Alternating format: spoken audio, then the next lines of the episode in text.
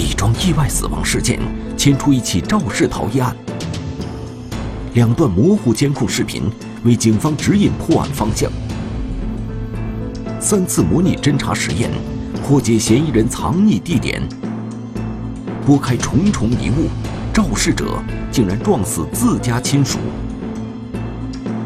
破局，天网栏目即将播出。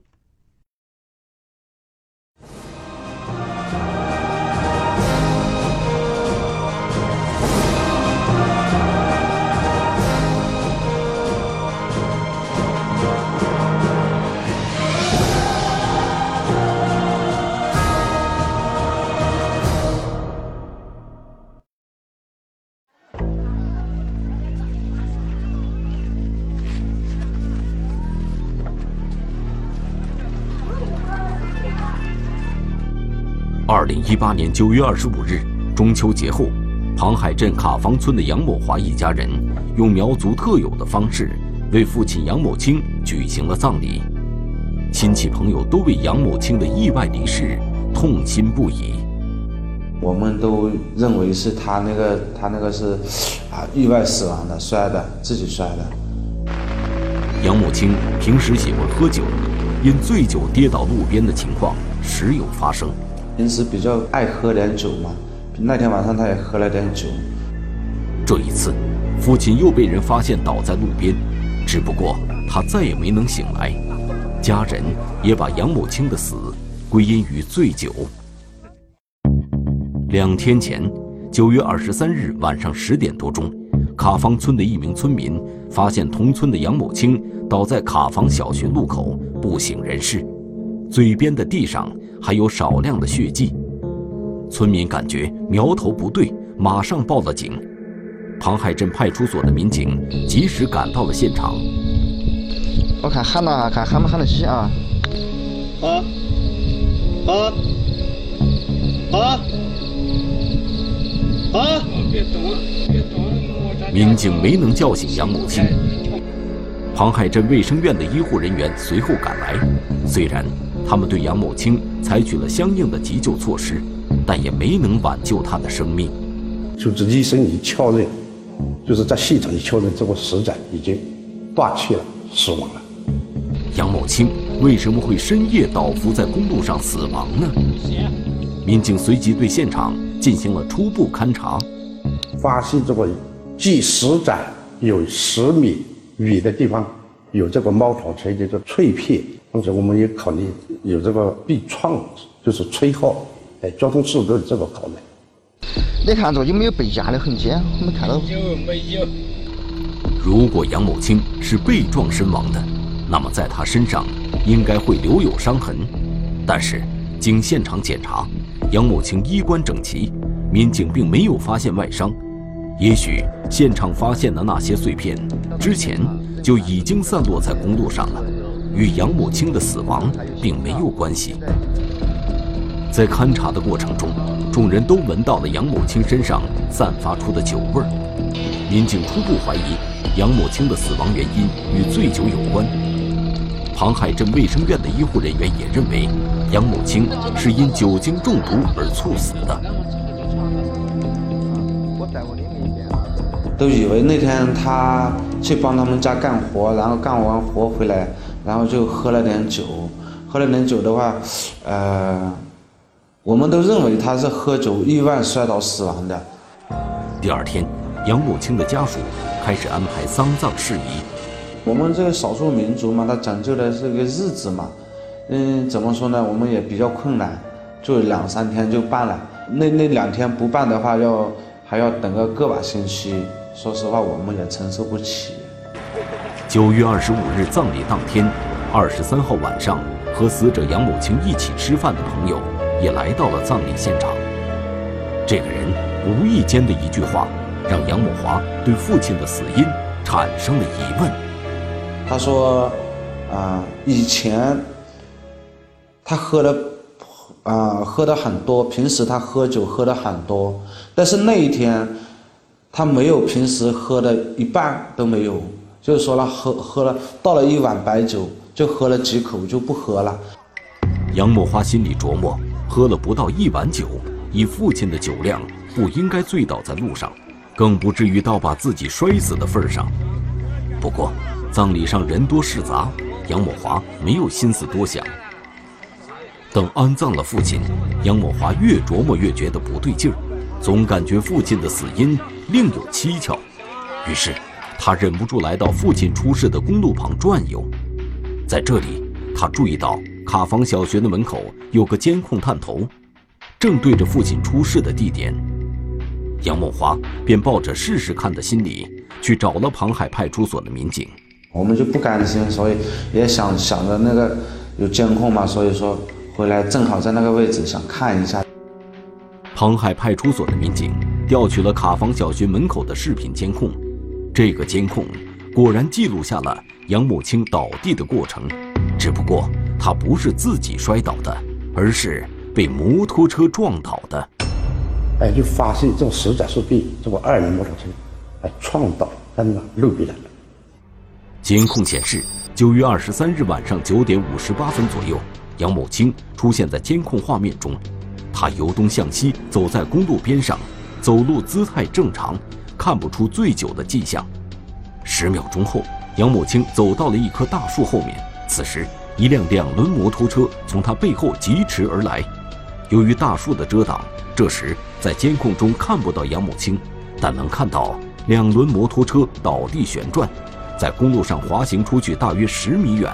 司机也从摩托车上摔了下来，随后，司机从地上迅速爬起来，穿上摔掉的鞋，走到大树后面停留了一下，紧接着跑回到摩托车旁，扶起摩托车，快速向西驶离了现场。而杨某清却再也没有从大树后面走出来。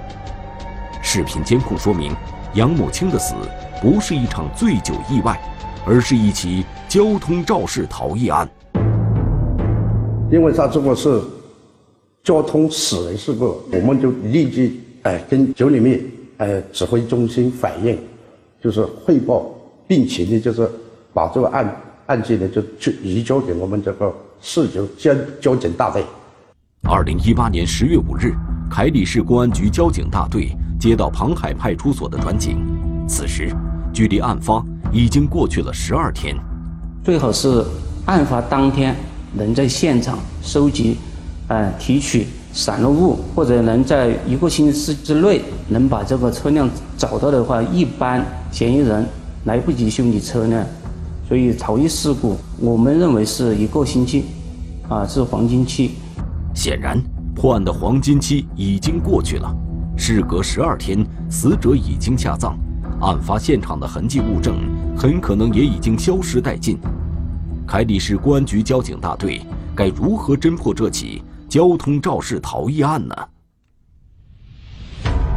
现场复勘，民警发现疑似肇事摩托车散落物。应该就是我踏板的，啊，我别别的的。视频排查，确定肇事摩托车逃逸方向。这个路口是转在这个卡房村三组和五组的。这个一个小的很很小的一个路口，发现嫌疑人，案件能否就此侦破？在和这个人取得联系过后，这个人很不配合我们公安机关调查。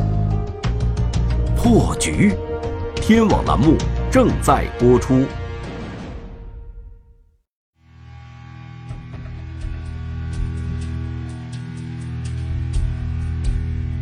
二零一八年十月五日。凯里市公安局交警大队的民警接到庞海派出所的转警后，当天就来到案发地点进行复勘。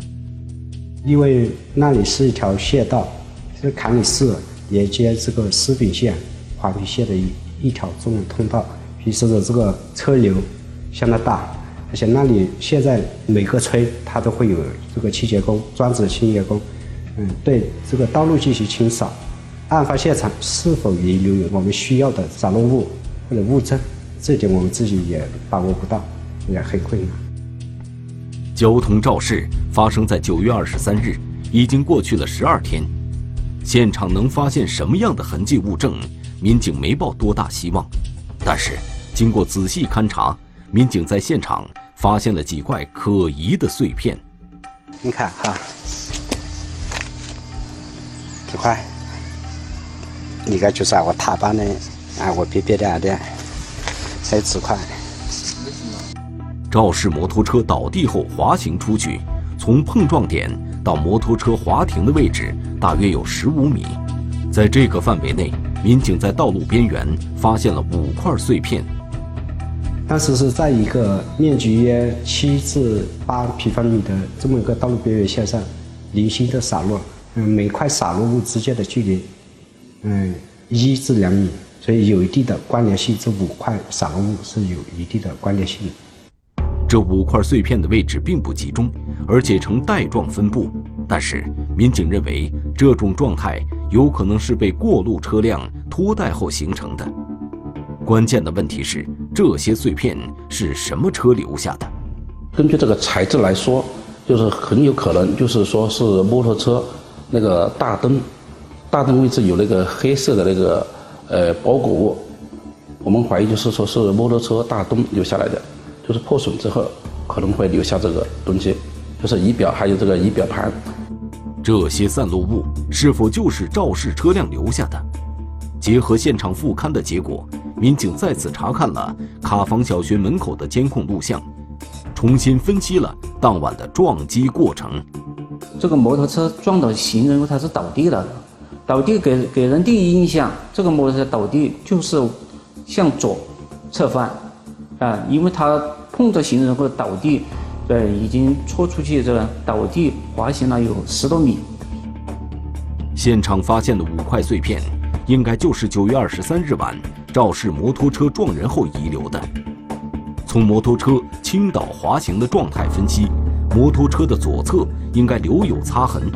不过，肇事摩托车具体是什么车型，民警无法通过监控分辨出来。因为是夜间，而且那边那里没有这个案发路段没有这个路灯照明。嗯然后这个监控探头是应该是个带红外线的一个探头，所以它的摩托车在监控视频里的成像啊，我们无法嗯就是辨别出到底它是比赛用的那种赛托，还是普通的二轮摩托车，还是嗯我们当地说的鬼火，就是那种轻便式的踏板。顺着肇事摩托车逃逸的方向，在凯诗县往西。距离案发现场约一百五十米的地方是一个小岔口，正对路口刚好有一个治安监控探头。这个路口是转在这个卡房村三组和五组的这个一个小的很很小的一个路口，刚好这个监控嗯拍摄到一个小的角落，一只是一一小屏幕左下方一个小小的一个角落。就在监控画面这个小小的角落中，晚上十点零一分，一辆摩托车从这里急速通过。这两个踏头之间的这个一百五十米的距离内没有其他摩托车可以通行的这个小支路，所以我们可以，而且在案发时哈，就是案发前后五分钟哈，同一车型的。没有从这个两个监控视频里面出现过，那我们当时我们的侦查班应该初步确认就是同一辆摩托车。肇事摩托车在这里左转进入小路后驶出了监控画面，尽管这段视频只有两秒钟，但民警还是通过它判断出了肇事摩托车的一些特征。根据这个背景呢，我们就判断出这个摩托车，它那个应该是呃是一辆普通。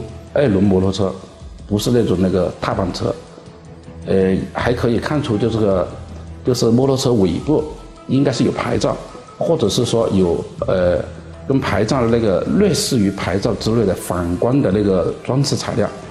当时我们就确定两呃这两点，还有就是还有一点就是我们确定这个尾灯，这个摩托车的尾灯可能就是是损坏的，应该是不亮的。摩托车消失的方向已无监控。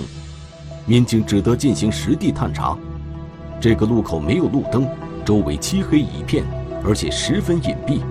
不过，嫌疑人当晚的行驶方向却十分明确。因为那个背影是很短的，非常果断的，就是熟练的，就是进行了一个左转。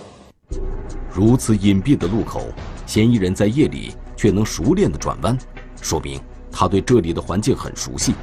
从这个路口左转，肇事摩托车还能驶往哪里呢？那条路恰好是卡房村二组、三组、五组的通组公路，它是一条断头路。这条小路可以通往卡房村的三个组，民警推测嫌疑人很可能是卡房村的村民。为了印证这种推测，夜间民警在这个路口做了一次侦查实验：一是验证嫌疑人对环境的熟悉程度；二是从中分析他究竟去了哪个组。方建，方建，嗯，叫摩托车骑手把摩托车从这个卡斯县开过来，然后左转弯进入这个坎房村二组、三组、五组的通组公路。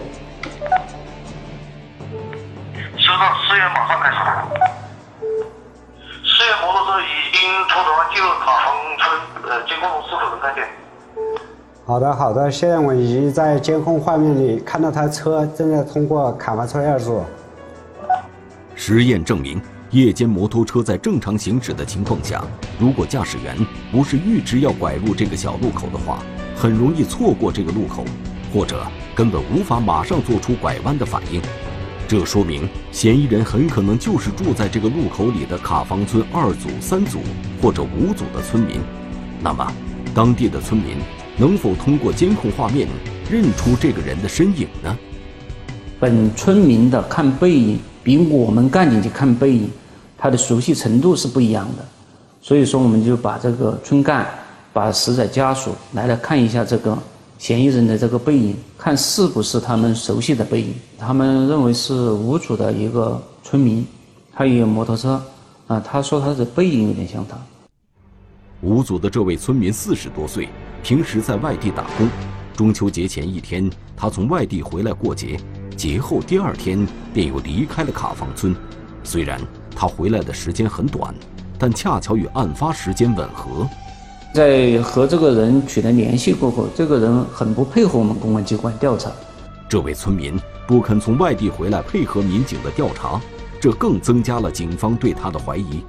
当得知他的摩托车还停放在卡方村吴组的家里时，民警马上赶到他的家中，对这辆摩托车进行勘查。的确，这个车子的左左侧车身，啊，包包括它的左侧手把。啊，还有它的踏左侧踏板，还有它的这个保险杠，都有大面积的这个擦痕。民警在这辆摩托车的左侧发现了擦痕，这又与之前警方对肇事车辆的分析相吻合。这个发现让办案民警长舒了一口气。就在他们觉得案件即将侦破的时候，意外的情况又出现了。侧翻实验，确定肇事摩托车真正的倒伏方向。它的灯光在我的监控画面里，它是呈逆时针方向的。对比实验，判断出嫌疑人身形特征。这个肇事驾驶员应该是个身高一米六五左右，体重是低于六十五公斤的。灯光实验，缩小肇事者藏匿区域。摩托车很有可能就是在。消失在这个二组的一个范围之内。破局，天网栏目正在播出。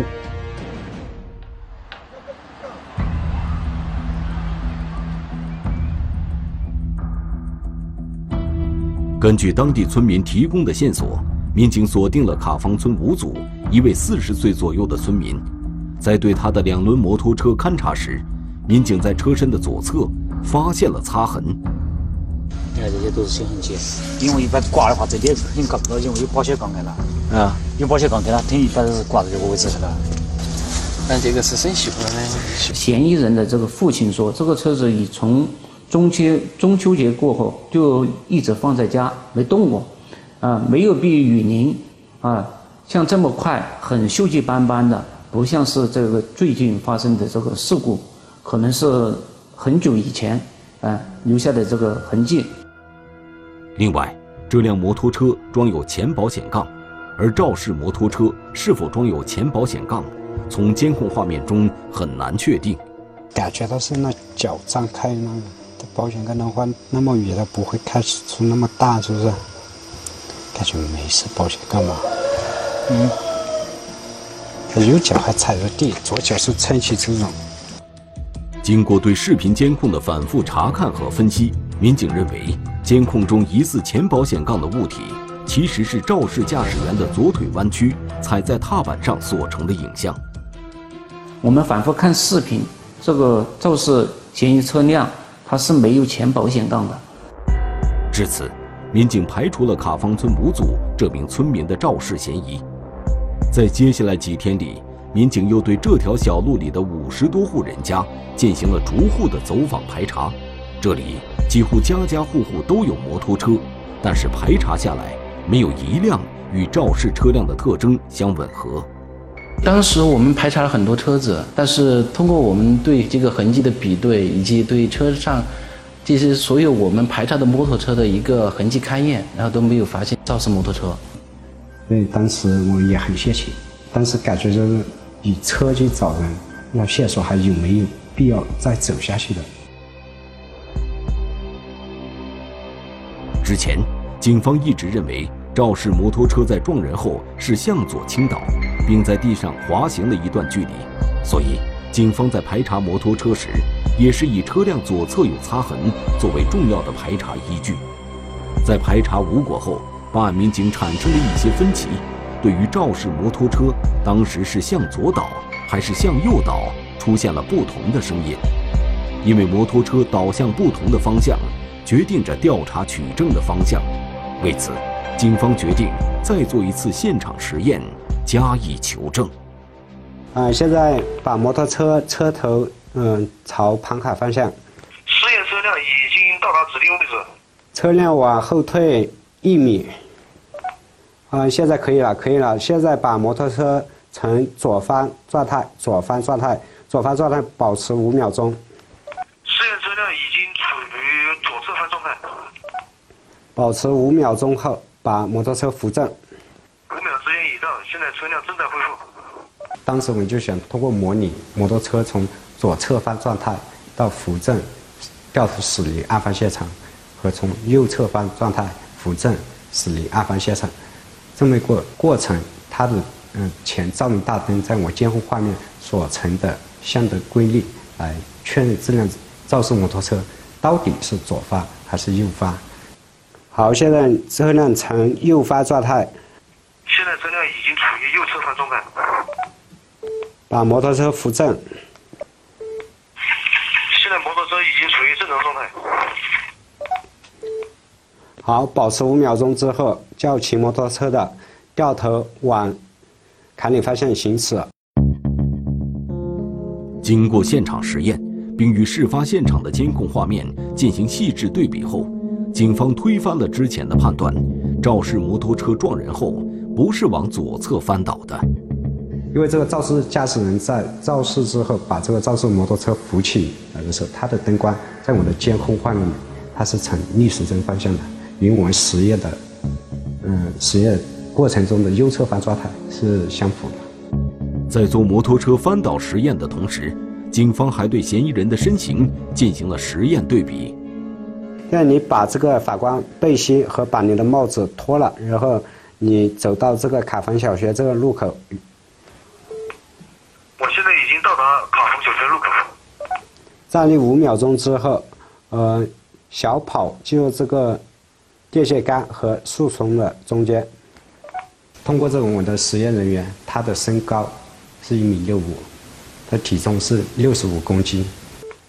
五秒钟已到，现在我准备小跑往到达指定位置。好，实验结束哈，车辆放行。通过他在案发时这个肇事嫌疑人所站立的那个位置进行站立，通过对比，我们就发现这个肇事驾驶员应该是个身高一米六五左右，体重是低于六十五公斤的这么个人。他的这个步态很轻盈，基本上断定这个肇事嫌疑人。他就是一个年轻小伙，就是二十岁左右的这一个。通过侦查实验，警方对摩托车和嫌疑人特征都有了更进一步的掌握。但是，新一轮排查过后，警方依然没有收获。不过这一次，民警对这里的地形进行了仔细分析。从小路口左转进入通组公路后，依次是卡方村二组、三组和五组的村民住宅。在监控视频中可以看到，当晚十点四十六分左右，有一辆小轿车从小路最远处的五组方位向路口开来。这说明，即便是在小路的尽头，监控中也可以看到车灯。但当晚十点零一分，当肇事摩托车转进路口后，几乎是马上就从视频中消失了。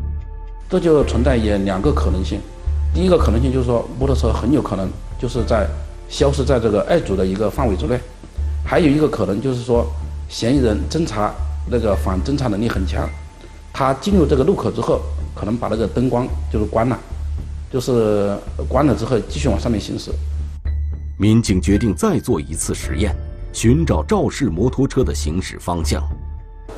事业摩托车已经拖转进入卡房村，呃，监控中是否能看见？好的，好的，现在我已经在监控画面里看到他车正在通过卡房村二组，实验车辆他要驶离卡房村二组前往这个卡房三组、五组的话，它的前照明灯光会在我的监控画面里出现。案发时，这个肇事摩托车。并没有在这个监控画面里出现这个灯光。那么当晚肇事摩托车是否关掉车灯，向三组或五组的方向行进了呢？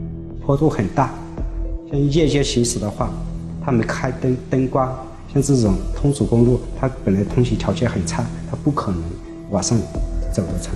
侦查实验可以说明，肇事摩托车拐进这个路口后，很可能进入了二组的某个村民家。从路口进来十米左右，有个人字形的岔路口，路口右侧有两户人家，路口左侧有四户人家。它路口的右边有棵树，我们的这个实验车辆它往右侧走的时候，它的灯光会打在这个这棵树的叶子上面。那辆肇事逃逸车辆，它在驶离该路段的时候，它的灯光并没有在这个树叶上面有所呈现，所以我们就证实了这辆车当时就在人字形路口时，它并没有往右侧走。在经过两天三次实地实验之后，民警终于将追查目标缩小到了卡房村二组的四户人家。肇事的摩托车是否会藏匿在这四户人家当中呢？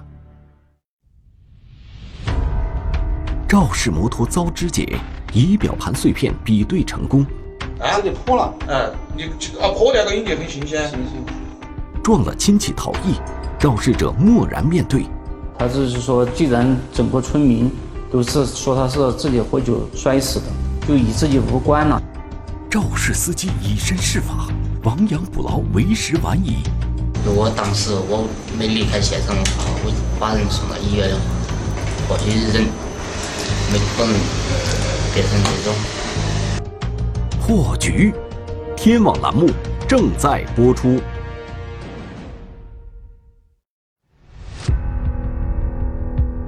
为了找到肇事摩托车，办案民警在两天内进行了三次侦查实验，最后将侦查范围缩小到卡方村二组的四户人家。要逐户排查，就是说不漏过一户，包括那个猪圈、牛棚啊，包括田坎下面啊，只要能够藏匿摩托车、有可能藏匿摩托车的地方，都要进行一个排查。十月十五日上午，民警排查到其中一户姓杨村民家。民警在他家里并没有发现摩托车，不过他家有一个上了锁的废弃猪棚，在之前没有进行过检查。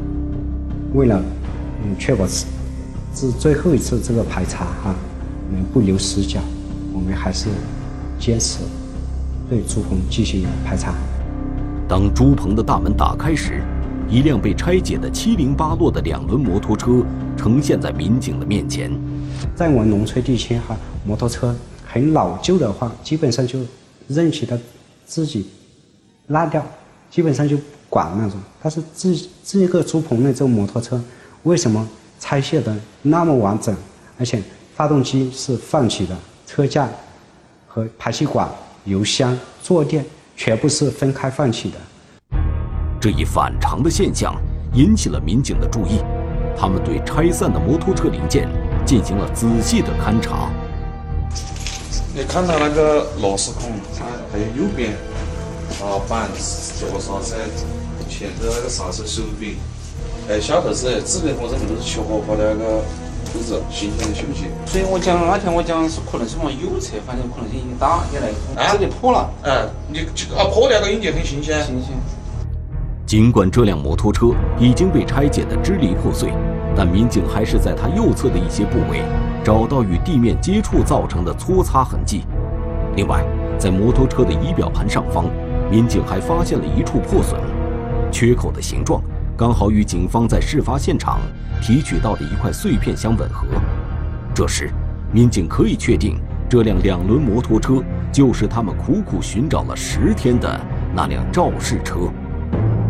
马上就是联系通过电话，嗯，联系那个摩托车那个所有人。呃，摩托车所有人呢，当时跟我们在电话里面说他在黄平县，他在黄平，他说在那边办事情，所以我们就要求他去黄平县交警大队，就是等待我们专案组民警。当天下午，这辆摩托车的主人二十岁的杨某秋来到黄平县公安局交警大队，随后被等候在那里的专案组民警带回凯里市公安局交警大队。进行讯问，我们就问他这个摩托车是什么时候拆卸的？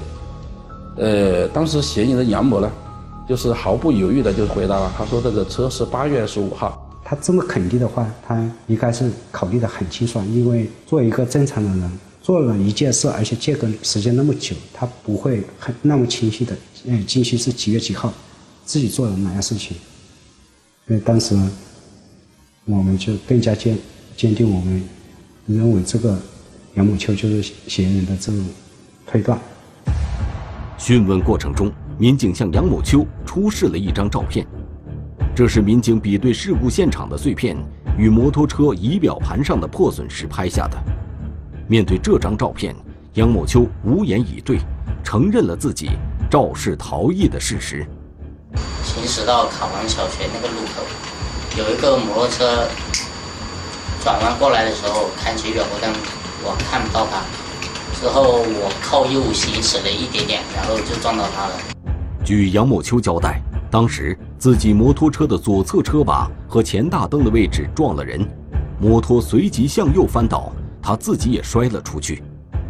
那时候我掉了一只鞋子嘛，然后我起身回去捡鞋子的时候，发现地上躺着一名行人，然后我看了那那名行人已经没有。生命迹象，然后看一下四周没有什么人，我就非常害怕，拉起那个摩托车，然后我就驾车逃离了现场。杨某秋逃回家后，直接将摩托车藏到了自家猪圈里，惴惴不安地过了一夜。第二天，他他发现这个死者家已经办后事了嘛，啊，村民都在帮忙，他才知道死者是谁。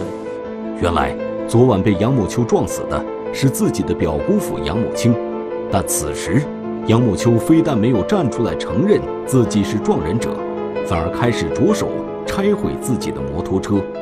他就是说，既然整个村民都是说他是自己喝酒摔死的，就与自己无关了，那就把它全部撤撤掉，啊，把前面受损的部位，大灯、整流罩、灯壳，全部把它。撤掉就扔到他这个道路边的一个垃圾桶里面去了。十天时间，三次侦查实验，凯里市公安局交警大队的民警将妄图毁灭证据、逃避责任的驾驶员杨某秋抓获。本以为自己做的天衣无缝，却没有想到民警这么快就抓到了他。同时，一种反犯罪、知法犯法的行为，非常非常对不起他的家属。是啊，给他们带来啊不必要的损失。如果当时我没离开现场的话，我把人送到医院的话的话，或许人没可能变成这种。杨某华一家人终于知道了父亲死亡的真相，逝者也可以真正的安息了。目前，凯里市人民检察院正在依法对杨某秋涉嫌交通肇事罪的违法行为。进行审查起诉。